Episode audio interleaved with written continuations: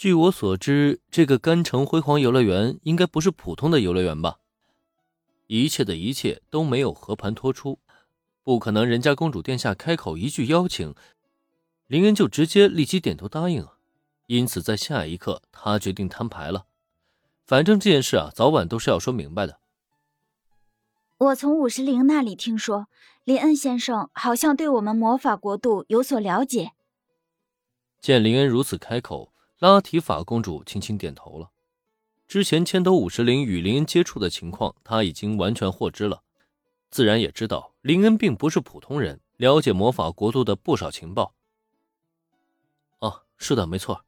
虽然我没有正式接触过魔法国度的居民。但我的确听说过魔法国度的存在。对此，林恩也是点头承认。那么，在听到他的话以后，公主殿下也没有再隐瞒了。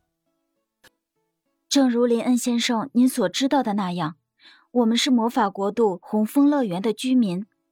甘城辉煌游乐园是我们赖以为生的家园。如果在三个月内无法让游客超过二十五万人的话，这家游乐园就要被关闭了。届时，失去了家园的魔法居民们将失去生存的权利。就如原剧情中那般，魔法国度红枫乐园的居民们目前正在遭遇巨大的生存危机，因此公主殿下的目的也是全力拯救自己的家园和居民。尤其在听到这番话之后，公主殿下的表情认真且凝重。毕竟是最后的危急关头，除了林恩之外，她再也找不到任何的希望了。哦原来如此，我倒是听说过魔法国度的居民以人类的愉快心情作为养料。如果没有了这家游乐园，你们红枫乐园的结局……呃，我能理解了。虽然林恩早就知晓了原剧情，可这种时候他还是得装模作样一番，毕竟不能透露自己的先知先觉啊。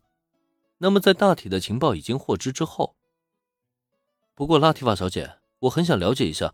为什么你们会选择我来担任这个甘城辉煌游乐园的经理呢？你怎么就知道我有能力拯救这家即将倒闭的游乐园？原剧情中，原本的男主角好像是因为神谕的缘故被选中成为了辉煌游乐园的救世主，可现在的男主替换，难不成还是因为神谕吗？是因为神谕，神谕的启迪。告知我，林恩先生是拯救甘城辉煌游乐园的救世主。好吧，果然是因为这个原因啊，所以说这神谕就是做出最优的选择，才认定自己比原本的男主角更适合拯救辉煌游乐园吗？还是说，身为穿越者的林恩果然是天命之子，是老天爷最宠爱的那个仔呢？仔细的考虑一番啊，果然还是前者的可能性更大一些。毕竟，原本的男主啊，虽然能力超强，也的确拯救了根城辉煌游乐园，但奈何他也只是一个普通人而已，又怎么可能像林恩这样具备超能力，能更轻松的将这家游乐园救活呢？总而言之，关于目前的情况，林恩已经有所了解了，但他与公主殿下之间的对话，却听得小兰和原子啊一头的雾水。呃，等等等等一下，林恩，你们到底在说些什么？什么魔法国度？什么红枫乐园？弄不清楚状况的原子下意识就连忙开口询问。林恩他们说的每一个字，他都能听懂，可怎么结合在一起，就变成了他搞不清楚的童话故事了呢？原子一脸茫然的表情，让林恩差点笑出声来。但既然都带着他们来了，本来啊就没有隐瞒他们的意思。啊，就像你们听到那样。这个世界存在真正的魔法，千头五十铃同学以及面前这位拉提法小姐都是魔法国度的居民。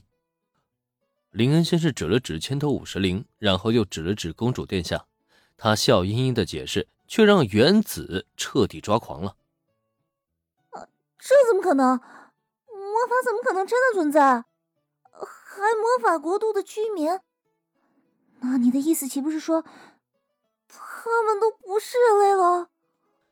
明明在原子眼中啊，就是真真正正的人类，还是个顶个的美少女，结果突然变成了魔法国度的居民，这让原子怎么接受啊？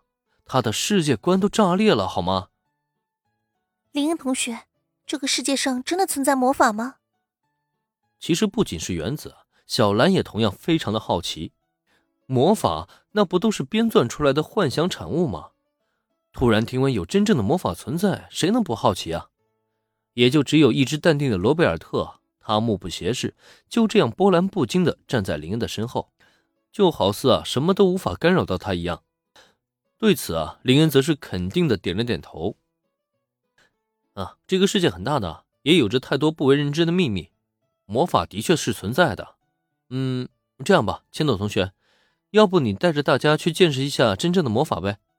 我想这对于你来说啊，应该不是什么难事吧？肯定了魔法的存在之后，林恩又将目光转到千斗五十铃身上，他的意思已经很明确了。只是对于这个提议呢，千斗五十铃却明显的愣了一愣，并且下意识的将探寻的目光转到公主殿下的身上。